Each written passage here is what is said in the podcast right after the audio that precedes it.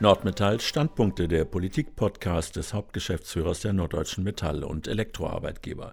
Heute zur Situation nach dem Angriff Russlands auf die Ukraine mit Dr. Nico Fickinger und Alexander Luko.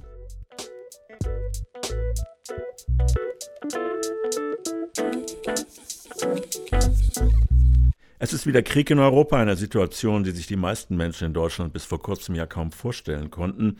Was glauben Sie, wie lange werden sich die Ukrainer noch gegen den Einmarsch wehren können und was können wir in Norddeutschland konkret tun? Leider deutet in diesen Tagen Ende März wenig darauf hin, dass der Angriff Russlands auf die Ukraine ein rasches Ende findet. Die Arbeitgeber in Deutschland und unter ihnen auch die norddeutschen Metall- und Elektrounternehmen haben sich ja eindeutig gegen diesen Krieg gestellt. Wir rufen in unseren Reihen und darüber hinaus zu Hilfe für die leidenden Ukrainerinnen und Ukrainer auf. Und äh, wie Sie wissen, haben wir uns ja als Nordmetall und AGV Nord das gemeinsame Dach Main Arbeitgeberverband gegeben, wobei Main für M und E im Norden steht. Und äh, folglich heißt auch unsere Hilfsinitiative Main hilft. Wir rufen unser Unternehmen zur Abgabe von Sachspenden auf. Wir arbeiten eng mit dem ukrainischen Arbeitgeberverband zusammen, um sachgerechte Unterstützung zu ermöglichen. Als Nordmetall prüfen wir, ob wir in unseren Geschäftsstellen zumindest zeitweise Flüchtlingsfamilien unterbringen können, bis sie dann über die Kommunen eine dauerhafte Unterkunft gefunden haben.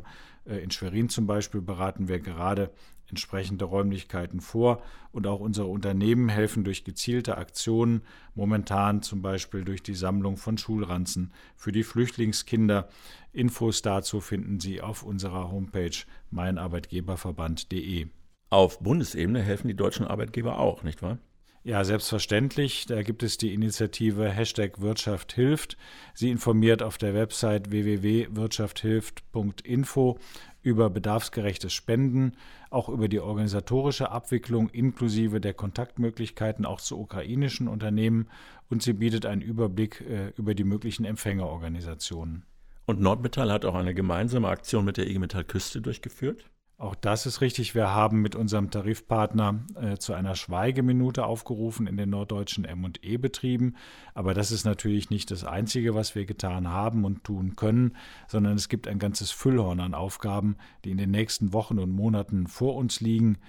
Es geht darum, Kriegsflüchtlinge aufzunehmen, ihnen Möglichkeiten zu bieten, in Deutschland mindestens übergangsweise ein sicheres und würdiges Leben zu führen. Es geht darum, Integrations- und Sprachkurse zu unterstützen, Kita- und Schulplätze bereitzustellen, auch Praktikums- und Arbeitsplätze anzubieten. An all diesen Aufgaben werden sich auch die norddeutschen Metall- und Elektroarbeitgeber im Rahmen des Möglichen beteiligen. Der Krieg hat ja auch immense wirtschaftliche Folgen und die liegen wohl nicht nur an den Sanktionen gegen den Aggressor Russland. Ja, wir beobachten derzeit, dass auch die norddeutsche M&E-Industrie ihre Geschäftsbeziehungen unter dem Eindruck des Krieges neu ordnet. Zahlreiche, auch prominente Unternehmen ziehen sich aus Russland zurück, teilweise unter Hinnahme von Verlusten.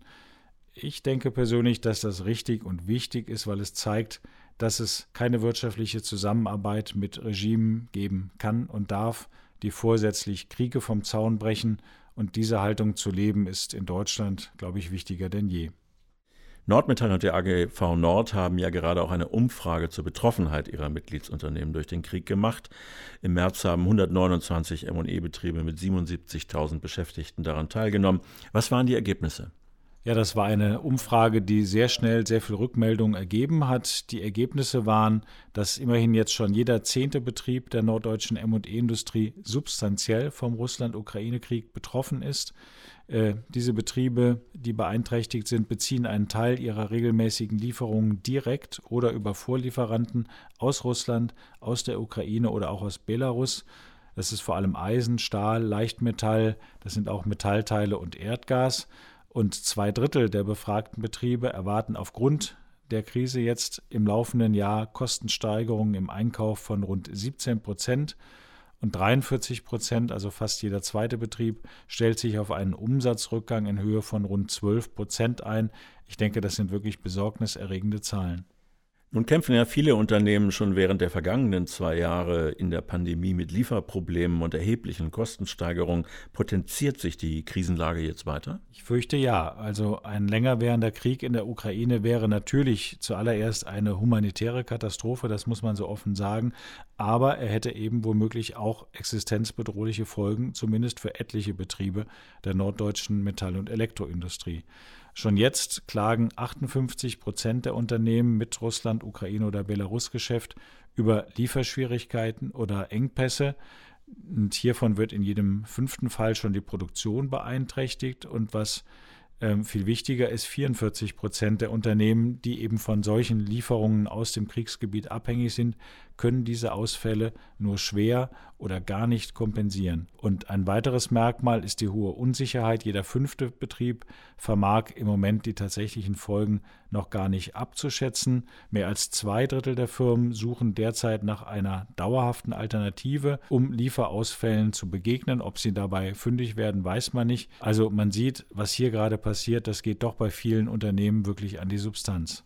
Was kann denn die Politik jetzt tun, um in dieser Krisenlage gegenzusteuern? Nun, wir erwarten in dieser Situation von der Ampelkoalition in Berlin, dass sie über die angekündigten Soforthilfen hinaus, einiges ist ja schon geschehen, vor allem ihre Prioritäten neu justiert.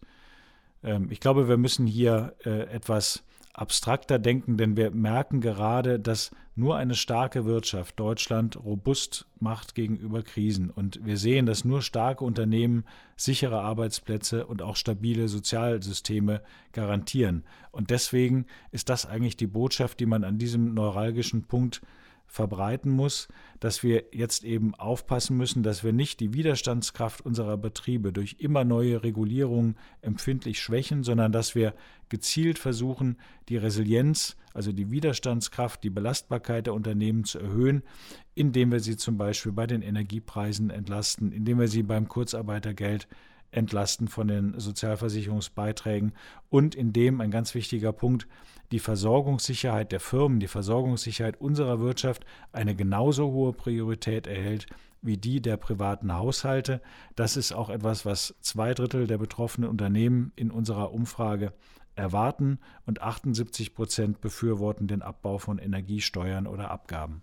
Lassen Sie uns noch mal im Detail auf die Explosion der Energie- und Rohstoffpreise schauen. Was bedeuten diese erneuten erheblichen Preissteigerungen für die Metall- und Elektroindustrie im Norden? Diese Preisexplosion bezieht sich derzeit vor allem auf Gas. Hier sind es schon über 80 Prozent im Jahresverlauf. Bei Öl sind es gut 60 Prozent. Ähm, und das alles vor dem Hintergrund, dass ja schon seit Beginn der Pandemie viele Rohstoffe erheblich teurer geworden. Zum Beispiel hat sich der Preis von Lithium, einem Kernbestandteil von Batterien, um die Jahreswende herum innerhalb von drei Monaten verdoppelt und das war schon vor dem Krieg. Und das Verschiffen eines Containers von China nach Europa kostet heute fünfmal so viel wie vor der Pandemie. Also diese Kostenexplosion trifft unsere Industrie wirklich sehr, sehr hart. Die Ampelkoalition hat in dieser Krisenlage ja bereits mit ersten Maßnahmen reagiert. Dazu zählt auch der 100 Milliarden Euro Sondertopf für die Bundeswehr. Zumindest das sollte doch für einige der im Norden angesiedelten Wehrtechnikunternehmen eine positive Perspektive bedeuten. In der Tat gibt es viele Betriebe, die nun aufgefordert sind, in den nächsten Jahren an der nötigen Wiederherstellung einer wirklich umfassenden Einsatzbereitschaft der Bundeswehr mitzuwirken. Leider sind die Versäumnisse der vergangenen Jahre hier in sehr plastischer Weise deutlich geworden.